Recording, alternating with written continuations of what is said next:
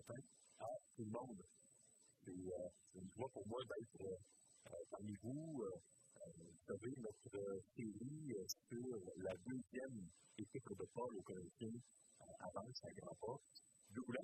Nous sommes supposés la terminer vers la fin janvier et puis en, février euh, toujours Douglas, nous qualifions commencer une série sur Exode, Exode 16 à 15.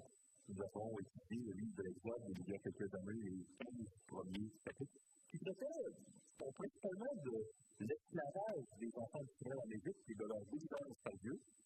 Et euh, maintenant, nous allons pouvoir euh, voir le reste du livre.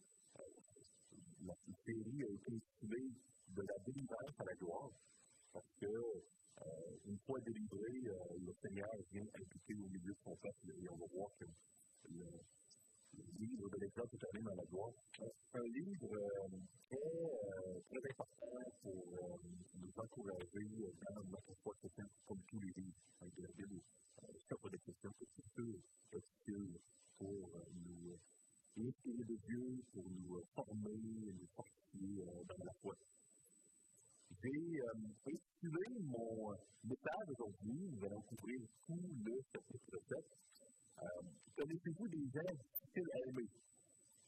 Ne mets pas de nom, hein, c'est plaît, parce que quand même, hein, euh, j'imagine que la bonne réponse est oui.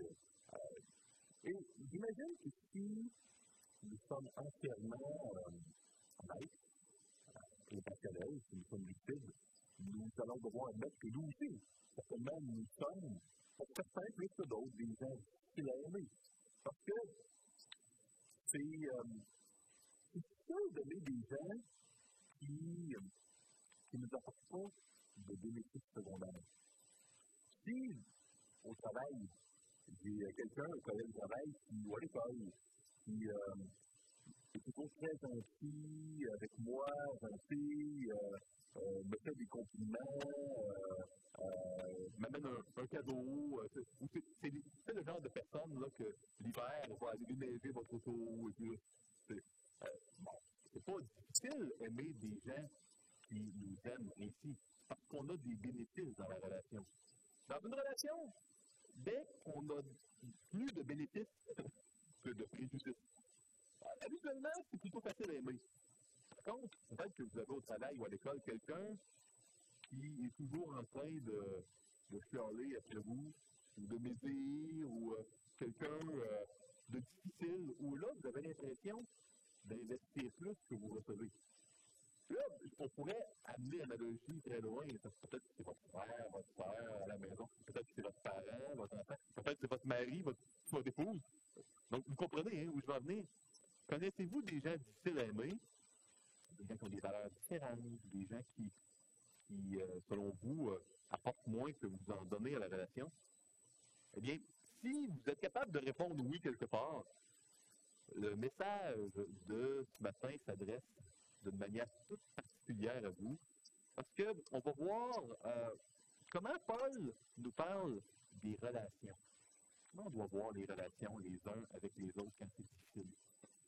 Euh, avant de rentrer dans le vif du sujet. Et, je vais faire euh, également au début de mon message un, cours récapitulatif, euh, un cours sur vol, parce que rendu au milieu de, de l'épître de 2 Corinthiens, facile de perdre de vue le macro. Je dis, OK, ça va quoi là déjà? 2 Corinthiens, le thème, où est-ce qu'on s'en va? Euh, un cours récapitulatif dans quelques instants. Vous plaît. Seigneur Dieu, je veux te remercier pour la famille spirituelle que tu donnes ici à Saint-Louis. La prière, c'est que, non pas mes paroles, mais ta parole, Seigneur, puisse nous amener à s'aimer davantage les uns les autres. Particulièrement dans le cas des relations où on a des difficultés à aimer. La prière, Seigneur, c'est que tu nous encourages et nous fortifies dans notre amour pour sous les gens qu'on trouve célébrés. À part aux raisons Seigneur. Fortifie-nous ce matin. Guide-nous euh, nos. Aide-nous à le faire davantage pour toi. Aide-nous à être encouragés par tous les bénéfices spirituels en toi qu'on a, qu'on persévère dans l'amour paternel. Seigneur, je veux également, euh, dans un tout autre ordre de rubrique euh, privée pour. Euh, que tu gardes nos cœurs et nos pensées en toi, alors que le temps de Noël euh, est à notre porte. Un temps où, Seigneur, il y a beaucoup de réunions de famille, il y a des congés, euh, notre routine est perturbée. C'est souvent dans ces moments-là qu'on est, va peut-être mettre en deuxième. Arrêtez de faire nos temps de lecture, de prière personnelle, peut-être même négliger euh, les réunions de famille de l'Église. Seigneur, c'est aberrant que dans un temps où on s'est supposé de célébrer Noël, on se mette en deuxième ordre, plus en deuxième que d'habitude. Puis je te prie pour que cette année, ça se produise pas. Je te prie pour moi, et puis pour chaque frère et frère en toi ici, euh, dans. Je demande, Seigneur, de nous aider à se mettre en premier, à célébrer au premier plan cette année dans le, la période de Noël. Je te demande également, Seigneur, de bénir euh, Clémence, notre Clémence Garceau et euh, Benjamin euh, Gariepi, deux membres aimés de toi et de nos églises. Ça leur beaucoup de bien. Bénis-les. Je te prie de leur donner ta joie et ta paix et de multiplier, Seigneur, ta grâce dans leur vie. On te remet maintenant le reste de ce culte que sur mon cœur. Et c'est dans le nom de Christ. Ton Seigneur, que de prions. Amen. Nous euh, avons euh, la certitude que Paul a, écrit quatre lettres aux Corinthiens, mais deux des quatre sont perdus. Euh, donc, quand dans un Corinthien, vous voyez que Paul parle d'une lettre précédente, là, vous dites, quelle lettre on est dans un Corinthien? Ben, c'est une lettre qui a été perdue, donc on ne sait peut-être pas. et après un Corinthien, Paul écrit une autre lettre. Donc, dans 2 Corinthiens, quand, vous, euh, quand Paul parle d'une lettre très sévère, là, vous dites, c'est curieux, il dit un Corinthien, puis, bah, pourquoi pas si sévère que, que ça? Oh, oui, c'est normal. Il y a une lettre entre les deux qui a été perdue. Donc, euh, l'église de Corinthe, c'était une église que Paul avait fondée lui-même. Il avait un lien très personnel avec eux. Euh, il leur a écrit quatre lettres pour différentes problématiques. La première lettre aux Corinthiens, il y avait vraiment des problèmes majeurs dans l'Église. Les gens s'enivraient devant le pas du Seigneur. il y avait des, des vrais repas à l'époque. Donc, des gens qui étaient très pauvres, n'avaient pas de quoi manger, puis d'autres qui en avaient trop, ça ne partageait pas. Le désordre était là, il y avait beaucoup d'orgueil spirituel. Il y avait un cas d'immoralité tel qu'elle n'avait même pas, tel que c'était même pas acceptable d'accepter à Corinthe. Un cas d'inceste qui pas le retrait. Donc, c'était pour corriger des désordres assez majeurs. Euh, et euh, Paul va, après euh, un Corinthien, rendre visite c'est appelé souvent le fiasco, cette visite-là, dans les livres de théologie, parce qu'il a été très mal reçu, ça n'a pas bien fonctionné. Euh, il y a une lettre sévère, et là, 2 Corinthiens, euh, c'est une lettre où on traite de trois choses. Donc, dans 2 Corinthiens, d'une manière très simple, je vais vous dire, il y a trois parties. Les chapitres 1 à 7, on persévère dans la souffrance. Dans les chapitres 8 et 9, on donne dans la pauvreté. Et dans les chapitres 10 à 13, il y a une défense de l'apostolat de Paul parce qu'il y a plusieurs personnes qui, disaient Non, écoutez, le pas Paul, euh, il est méprisable. Lui, il écrit des lettres sévères, mais euh, quand il, visite, là, c'est vraiment quelqu'un qui est faible et puis c'est pas quelqu'un qui mérite d'être écouté. Euh, donc, il garde ça pour la fin parce que c'est pas la priorité de Paul. D'ailleurs, dans la Bible, on peut savoir ce qui est important en regardant la quantité de textes attribués à un sujet habituellement. Toujours 100% mais c'était la manière de démontrer qu'un sujet est très important euh, euh, pour les anciens Hébreux particulièrement. Un peu moins vrai pour les Grecs, mais également vrai aussi. Donc, il va parler beaucoup, beaucoup de persévérer dans la souffrance, toutes sortes de souffrances. La souffrance due à la persécution extérieure, la souffrance aux problèmes internes, la souffrance relationnelle, puis, euh, on a intitulé notre série Compasser dans la fiction parce que tous ces sujets euh, ont le fil conducteur de on, y va en, étant sensibles les uns aux autres, en pleurant les uns avec les autres, en étant remplis de compassion. Oui, compassion, ça veut dire souffrir avec, parce que le mot les uns vers les autres. Et ça, c'est le, fil conducteur de l'Épître. Nous sommes donc au dernier chapitre qui nous parle de persévérer la souffrance, et vraiment, on est dans des souffrances relationnelles. Et le, le texte d'aujourd'hui n'est pas seulement un texte qui va nous dire euh, fais ceci, fais cela. C'est un texte que j'ai trouvé très encourageant dans mon étude personnelle parce que on voit que quand on persévère dans des relations difficiles, il y a, il y a des bénéfictions, il y a des bénéfices. Puis, j'ai été encouragé de voir euh, que le Seigneur euh, avait amené euh, dans mon étude personnelle de ce texte. Donc, je vais, comme d'habitude, décortiquer les 16 essais, morceau par morceau. Euh, je vais vous donner quelques applications à la volée. On va comprendre ce que le, le texte veut dire. Et puis, je vais terminer par quelques applications euh, avant d'appeler à, à revenir. Donc, premier verset, méditons-nous. Euh, je vous le lis, je vais lire dans la, la version euh, Louis II, là, 1979. Ayant donc de telles promesses, bien-aimés, purifions-nous de toute souillure de la chair et de l'esprit en achevant notre sanctification dans la crainte de Dieu. Bon. Euh, ayant euh, donc de telles promesses. C'est quoi ces promesses-là? C'est que dans le chapitre précédent, le chapitre 6 se terminait, vous vous souvenez peut-être, euh, Dieu qui disait Je ferai votre père, je ferai mes fils et mes filles. C'est des promesses, hein? Quand on meurt à nous-mêmes et qu'on est de nouveau c'est pas la conversion chrétienne, on vient à la fois de nouvelles personnes, euh, complètement, hein? euh, même si on ne le sent pas toujours. Eh bien, ça nous donne accès d'être euh, enfants, fils et filles de Dieu, qui est devenu notre Père.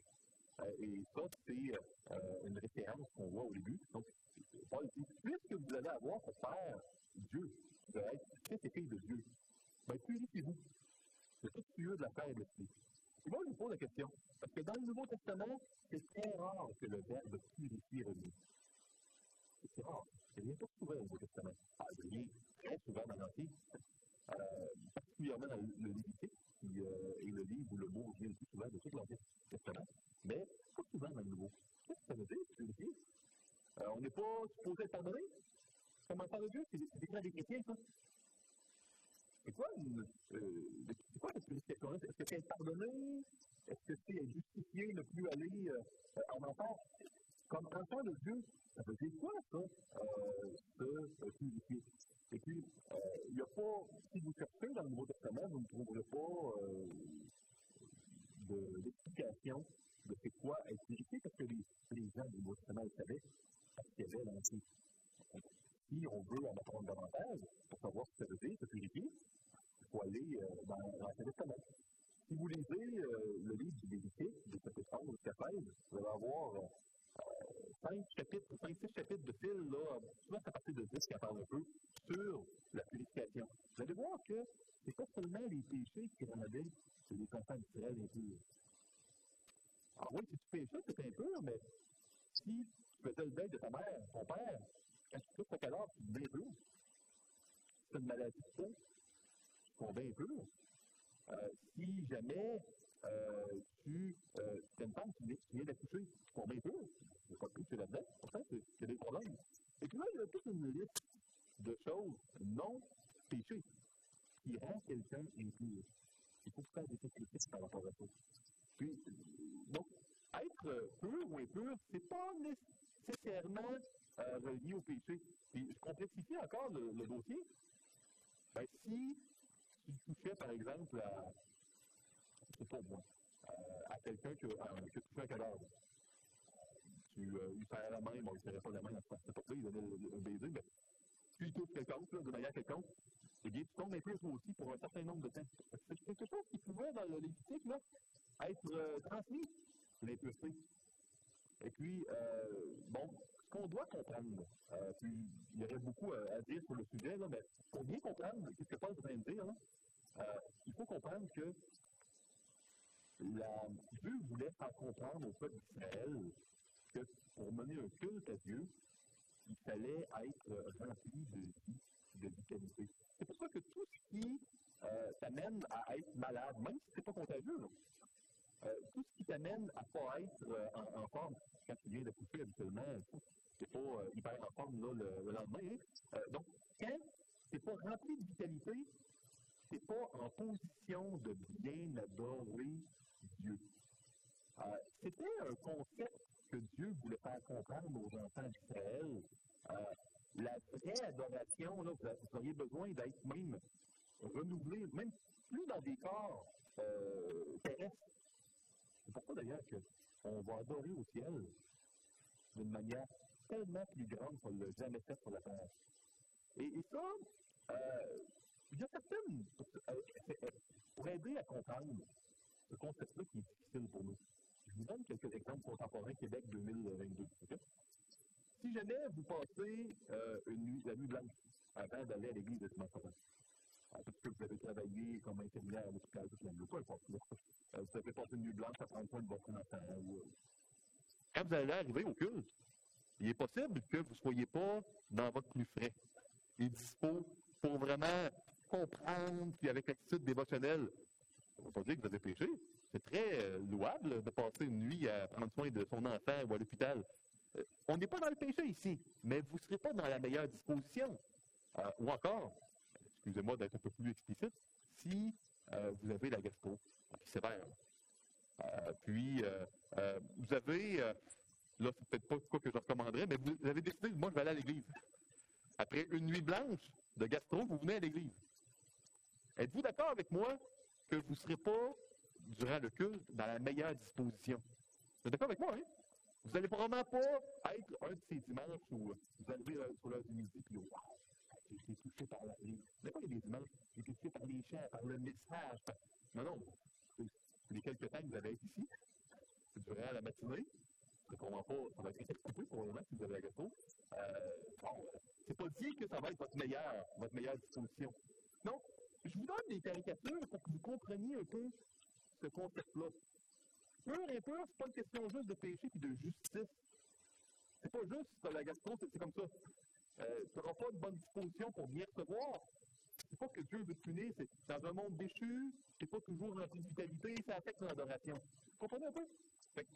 donc, la prochaine fois que vous lirez les euh, 10 à 16, 11 à 16, ben, vous pourrez comprendre pourquoi il y avait des règles Dieu voulait enseigner un, un principe. OK? Un principe qui va être pleinement accompli au dernier jour, quand on va être au ciel. Donc, qu'est-ce qu'il veut dire? Donc, euh, ici, euh, dit purifiez-vous. Qui, oh, oui, il veut dire soyez pas curieux de la soyez pas dans l'immoralité, soyez pas non plus dans les euh, sacrifices mangeant des tentes, parce qu'il y avait des, euh, des échanges, quand on est en affaires, à l'époque de Corinthe, les euh, marchés, les ententes d'affaires se passent dans le temple, dans les petites salles latérales du temple, où il y a les garments de la viande, c'était quelque chose d'ol. Ça avait un gros impact de ne pas pouvoir aller dans ces temples-là.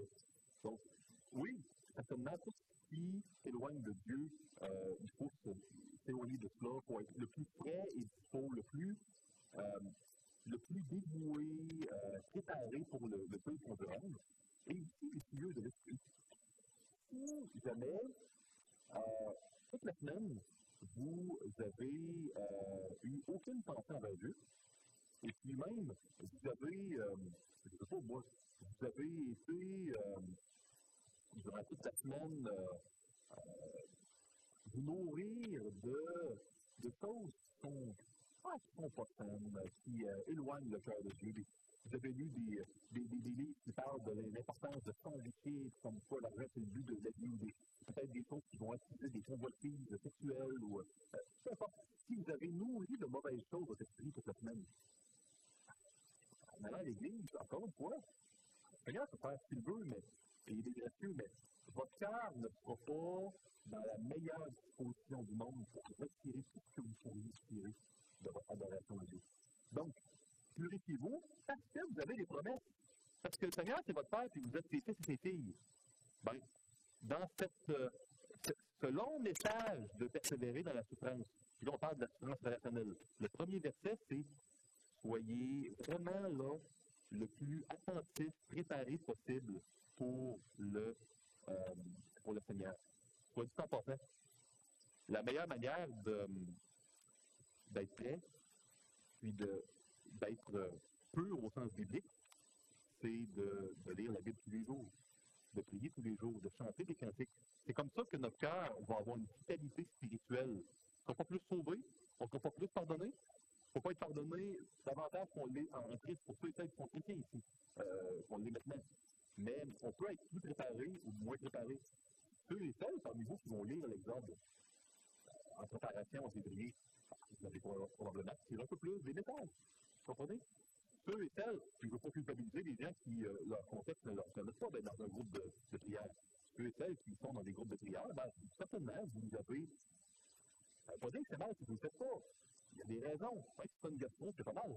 Mais vous allez être dans une disposition où vous allez pouvoir respirer davantage. C'est pas le but biblique d'inclure Et euh, un jour, on va l'être parfaitement au ciel. Et ça, ça nous permet de continuer la sanctification. La sanctification, ça veut dire quoi? Être attaché à Dieu. On peut être de plus en plus attaché à Dieu quand on se donne une chance pour euh, que le Seigneur puisse nous bénir. C'est une dernière caricature, puis après ça, je, vais au, à la suite. Euh, vous savez, si euh, vous êtes en train de, durant le message, de faire préparer votre recette de cuisine que vous voulez cuisiner ce après-midi, ou l'horaire de ou encore de mettre des likes sur Facebook, euh, euh, ben, c'est certain que, encore une fois, que vous voulez vous pécher, mais vous ne vous mettez pas dans la meilleure position pour vous préparer ces jours c'est exactement ça que Paul dit au début du chapitre. Et quand vous voyez pureté, impureté dans, l'Ancien Testament, faut pas dire ah, équivalent, impureté, nécessairement un péché. Ça peut, mais pas nécessairement. La moitié du temps, ce n'est pas un péché qui va causer une impureté. C'est important de le réaliser. Dans le langage courant, c'est souvent vu comme impureté, c'est comme un synonyme de péché. C'est pas dans la Bible. Euh, ça peut, mais pas toujours. Maintenant, versets 2 et 3. Euh, lisons ce que Paul mentionne. Donnez-nous une place dans vos cœurs. Nous n'avons fait peur à personne, nous n'avons ruiné personne, nous n'avons tiré du profit de personne. Ce n'est pas pour vous condamner que je parle de la sorte, car j'ai déjà dit que vous êtes dans nos cœurs à la vie et à la mort. C'est assez spécial parce que moi, si j'avais eu la relation dysfonctionnelle que Paul a eue avec les Corinthiens, où il visite, il y a toujours du trouble. Moi, j'aurais été porté à me dire, j'ai pas besoin de ça.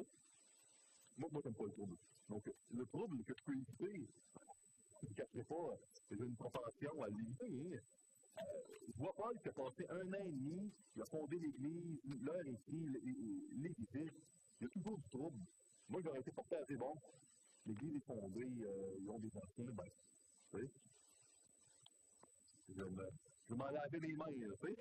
Un peu comme Pilate a fait, puis on va passer à d'autres, euh, chapitres. Il y a d'autres églises qui veulent euh, de l'aide. On va aller vers ces gens-là.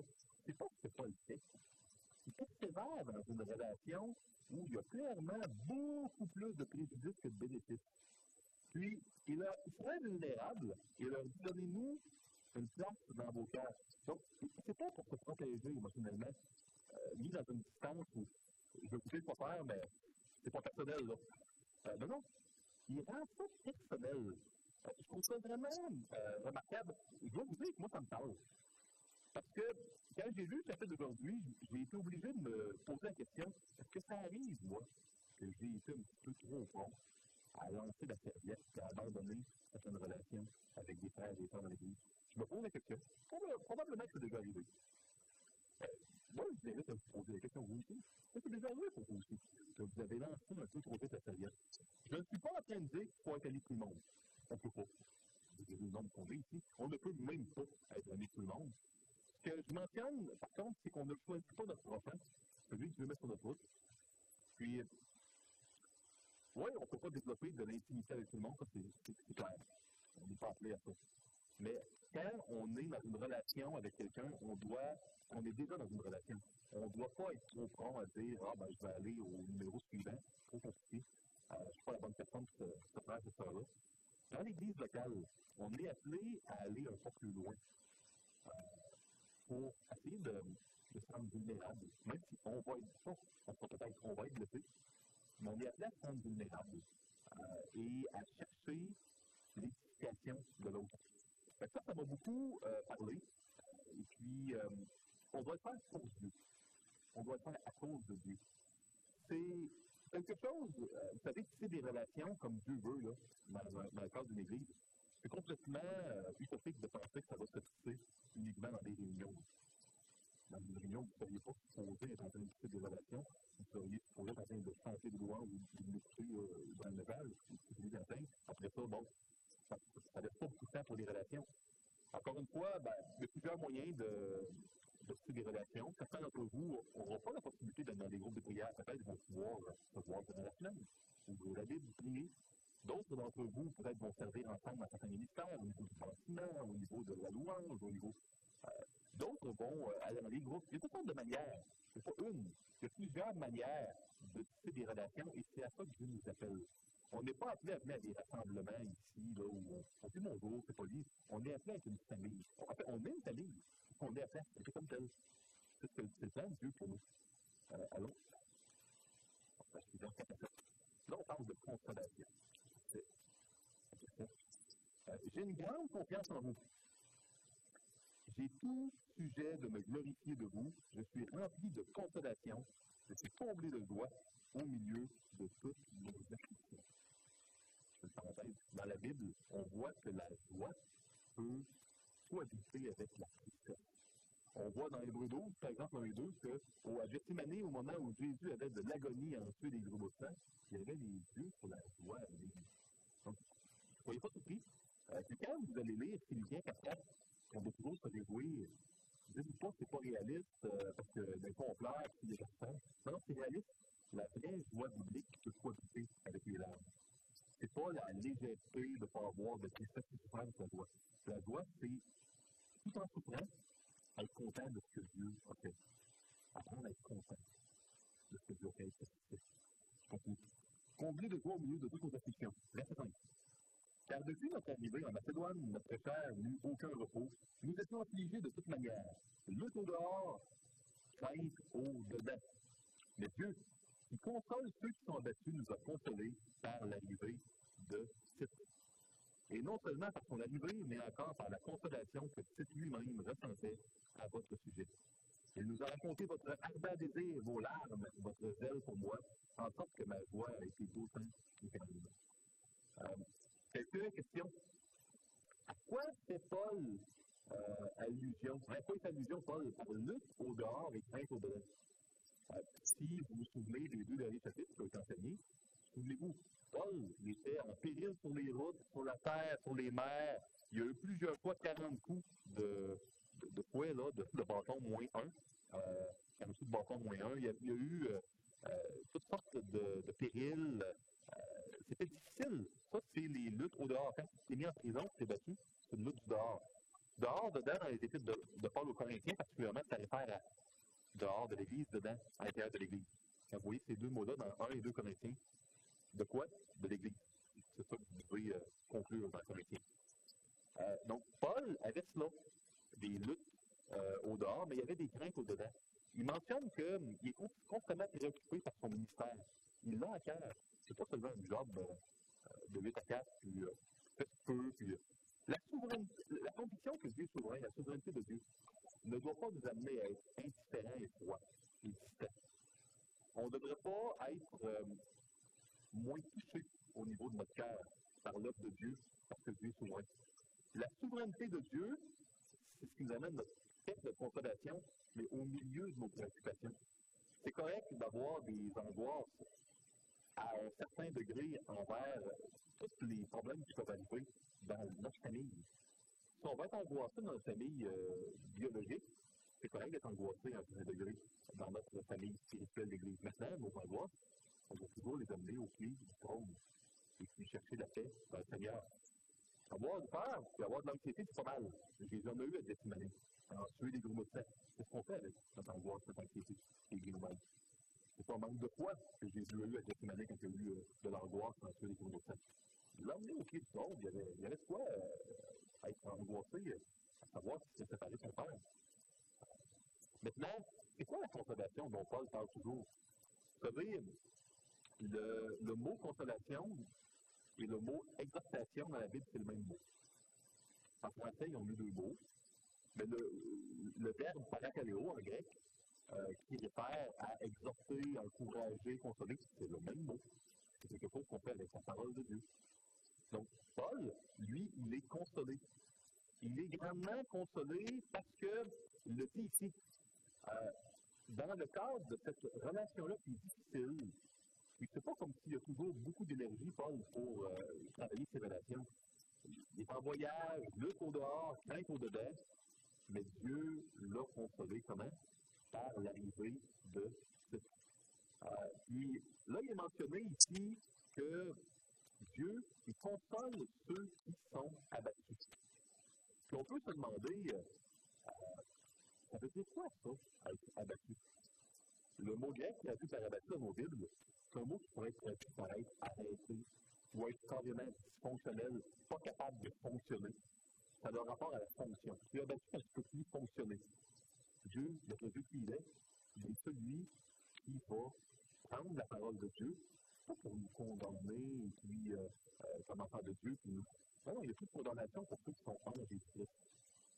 Dieu, il prend la parole pour nous relever et nous ramener à être capable de fonctionner à nouveau. C'est ce que la, parole de Dieu euh, a pour fonction nous ramener à être capable de fonctionner quand on est abattu.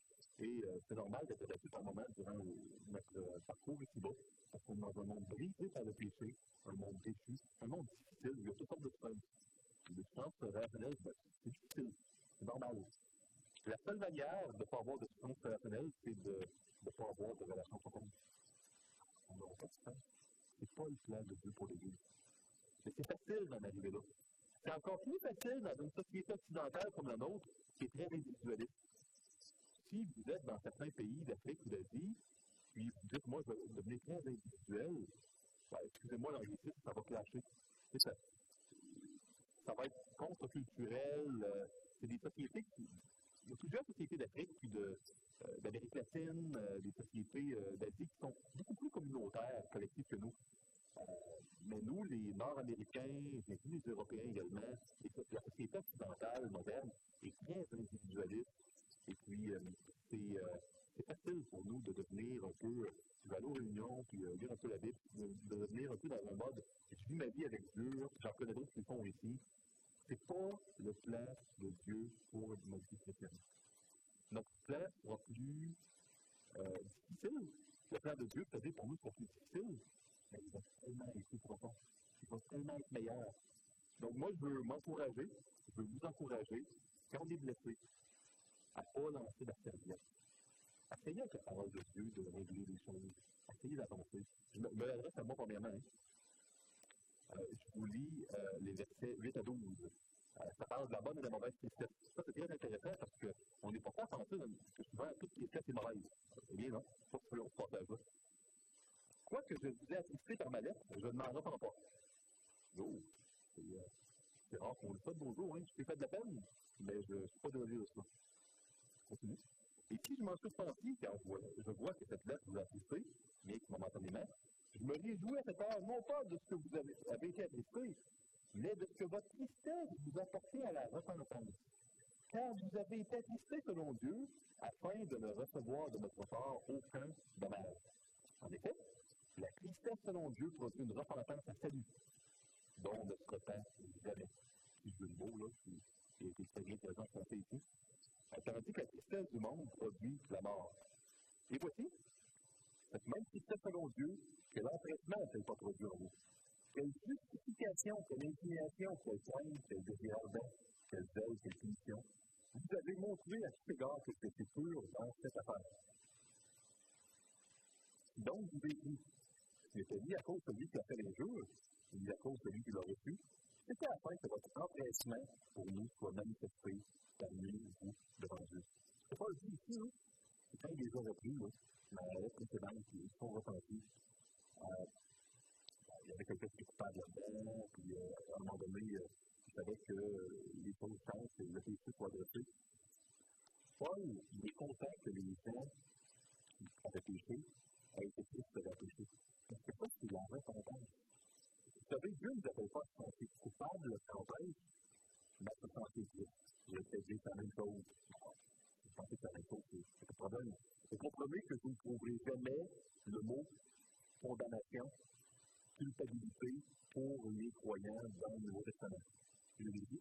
Euh, le mot incapacité traduit par condamnation, pas culpabilité, il ne revient pas une fois pour les croyants. Euh, mais la tristesse, par bien pour le roi. La réaction, si on va être ici sur les mots aussi, comprend que vous pourriez appeler ça de la bonne culpabilité. Je n'ai pas de problème avec ça. Mais si on pris sur les mots, la réaction qu'on doit avoir quand on pêche, c'est tristesse. On doit être triste face à notre. Et ça, c'est la repentance. La repentance, c'est se détourner de son péché et se tourner vers Dieu. C'est ça la repentance. On, se, on fait un, un 180 degrés, on se détourne du péché, on se tourne vers Dieu au niveau de notre cœur. Et euh, ce qui s'est produit.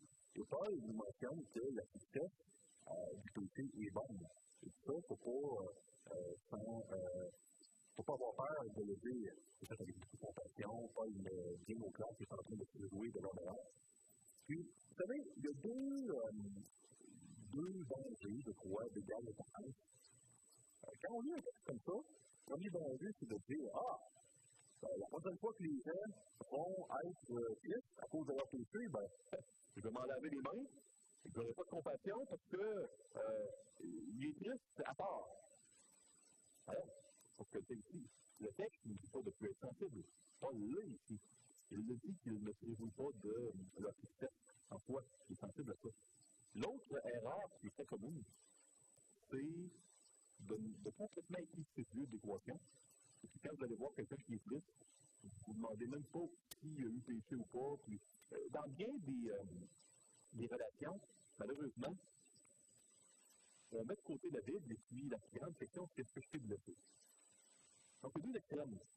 Le premier extrême de ne plus considérer cette personne affligée. L'autre extrême, c'est de dire As-tu été blessé Si oui, c'est un péché. Sinon, c'est un péché. Donc, ça, je crois que le Seigneur nous demande d'aller plus loin que cela. Parce que, vous savez, parfois, faire la bonne chose, ça peut blesser les gens. Quelqu'un quelqu d'autre de blessé par coup ne que vous avez péché. Jésus a dit aux pharisiens, c'est des rêves de vipères, hypocrites tombeaux blanchis. Peut-être qu'il y en a qui ont été blessés, sûrement. Que Jésus a péché, mais non. Euh, vous savez, être blessé ne veut pas dire que l'autre a péché. Maintenant, euh, on ne doit pas devenir indifférent à la blessure des gens, mais on ne doit pas se, euh, se servir de l'émotion de l'autre pour savoir si on a mal agi. On doit servir de la Bible pour savoir si on a mal agi. Mais on doit être sensible à la détresse et à la souffrance des autres. Et c'est l'équilibre que nous enseigne ce passage. Conclusion de ce passage-là, dans les versets 8 à 12, on doit rechercher la tristesse quand on. C'est correct si quelqu'un est triste son péché, c'est bon, ça ne pas de ça va l'amener à la repentance. Et on doit évaluer le bien et le mal, non pas par la souffrance de l'autre et s'il a été blessé, ça doit être la Bible. Non, la Bible, on va la mettre au poubelle, on n'en a plus besoin. Si, la souffrance de l'autre va nous aider à déterminer s'il y a un bien ou un mal, plus, besoin de la Bible. Non. C'est la Bible qui nous dit si quelque chose est bien ou mal, mais on est sensible à la souffrance. Et puis, si quelqu'un, si vous avez fait le mal, ça ne dérange pas à l'autre personne, ben, vous allez quand même demander pardon. Parce qu'on ne demande pas pardon parce que l'autre souffre. On devrait demander pardon parce qu'il y a un péché. Ça, c'est important. trouve ça bon parce que ce texte-là nous ramène à mettre Dieu au centre des relations, puis à pas être juste dirigé par l'émotion de l'autre. Ce qui est un danger euh, très, très courant. Les gens, pour plusieurs, ne croient plus en Dieu. L'émotion de l'autre est devenue beaucoup, ou ton émotion est devenue beaucoup le, nouveau compas moral, et je ne crois pas que c'est une chose qui est bonne. Euh, la fin du chapitre, les versets 13 à 16, lisons-les ensemble. Euh, c'est pourquoi nous avons été consolés, euh, encouragés, exhortés, euh, ils, ont, eu la paix par les paroles que Tite leur a données. Pour nous comprendre par le ici. C'est pourquoi nous avons été consolés, mais outre notre consolation, nous avons été réjouis. Beaucoup plus encore par la joie de Tite dont l'esprit a été tranquillisé pour vous. Et si devant lui, je me suis un peu glorifié à votre sujet, je n'en ai point eu de conclusion. Mais comme nous avons toujours parlé selon la vérité, ce dont nous nous sommes glorifiés au cœur de titre, c'est trouvé être aussi la vérité. Il éprouve pour vous un redoublement d'affection, au souvenir de votre obéissance à tous et de l'accueil que vous lui avez réservé avec crainte et tremblement.